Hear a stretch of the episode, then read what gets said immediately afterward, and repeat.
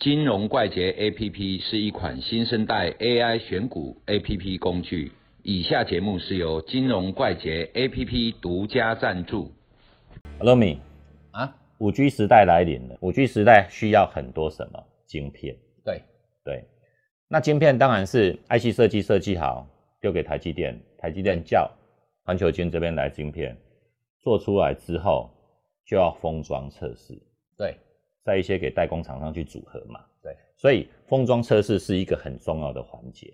是，对，那我们台湾的产业链非常的完整，一关一关做。那现在封装哈，是，大部分分成两块嘛嗯，SOK，SOK 就是把所有的东西整合在一个晶片里面，嗯，但是这个成本相对高，但是卖的价格也会比较高嘛，因为吃到饱嘛，里面什么都有嘛。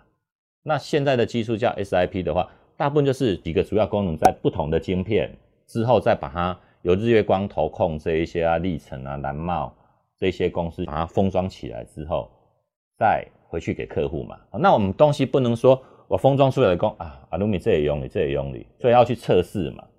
那测试又分成两段，一个是前段的，就是晶圆的测试，一个是成品的测试嘛。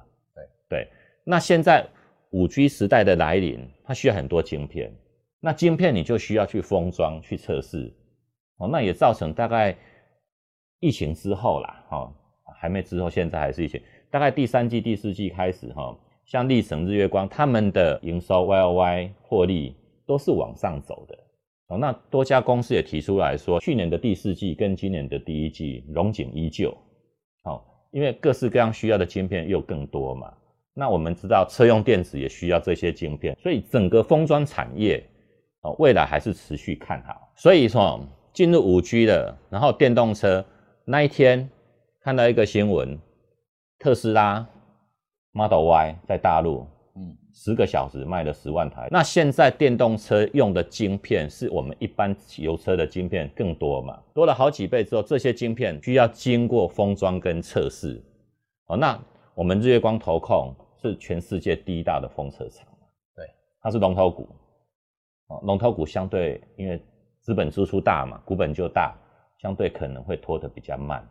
哦，那像排名前十名的历程、南茂这些公司，诶，就蛮有机会成为一个标股啦。所以我们还是要特别去留意一下这个 IC 封测的产业，嗯因为它虽然属于后段，但是是不可或缺的产业，而且是不可取代，资本支出又大，取代不容易。那日月光又接到一些像苹果出来的封测嘛，哦，所以说前景非常的看好。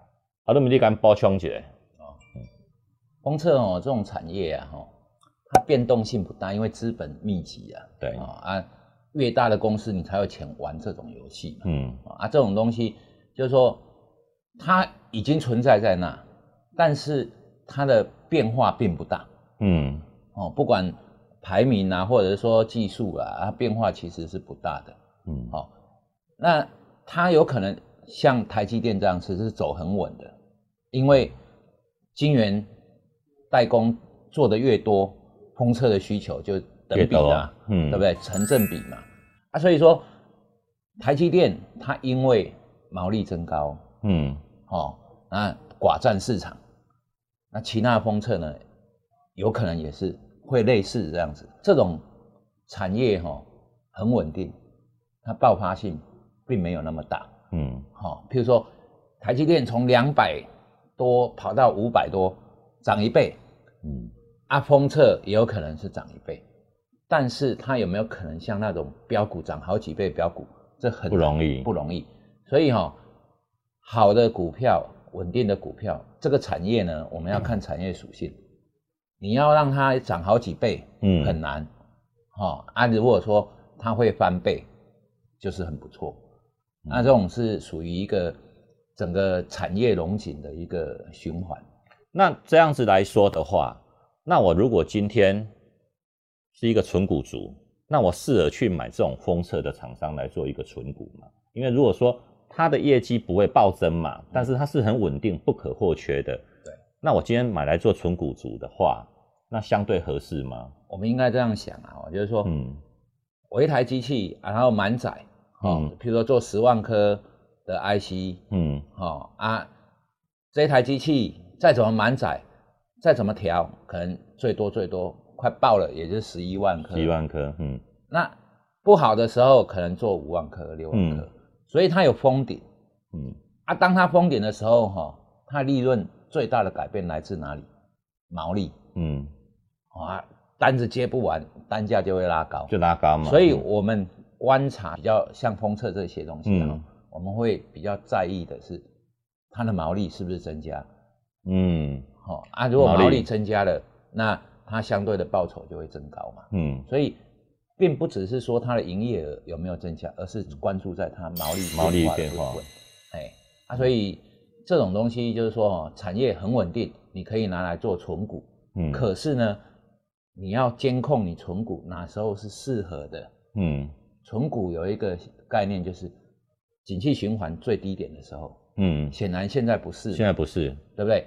你看现在都是满载，啊满载你进去存，嗯，那就有问题。哪一天它小净对体就对对对，嗯所以这种东西可以做存股，就像台积电，嗯，台积电是电子股里面的传产，对，哦，它也不会倒啊。台积电会不会现在晶圆做多少片，嗯然后下个月就爆发翻倍？也不会，不会毛利也不会增加。固加，定这样子，然后嗯。毛利可能五十几趴、五十五趴、六十趴，嗯，很需求很旺盛的时候，慢慢的涨。慢慢涨，涨。嗯。哦，啊，这种东西就是很稳定，绝对可以做来用来做存股。嗯。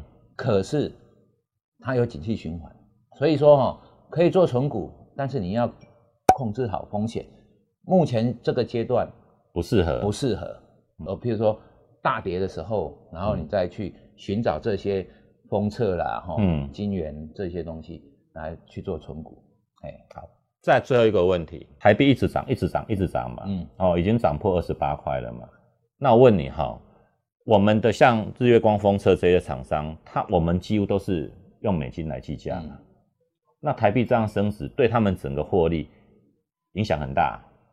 嗯影响哦是这样子，譬如说台币升值五趴十趴，嗯。那、，你整是整体的营业额嘛，对，就会影响到五趴十趴嘛，嗯。哦，啊十趴的台币就是三块钱，嗯。啊去年三十一块，今年二十八块，对，就是十趴。那你说最大影响在哪里？在影响在毛三到四这种电子产业，嗯。譬如说人保、广达这种，因为他们量很大，可是他们毛利就三趴四趴，嗯，那你汇率变化就影响很大。对，但是呢，像台积电这种五六十毛利五六十趴，啊，你就算升值，我报价也是拉高，嗯所以影响就没有那么大。可是绝对金额肯定很大，嗯，因为它营业额非常大对，啊，所以但是相对于它的毛利占比，嗯并没有那么深。对，哦，所以看汇率波动，哦，对于那些出口厂商的报价是有一种相对的概念。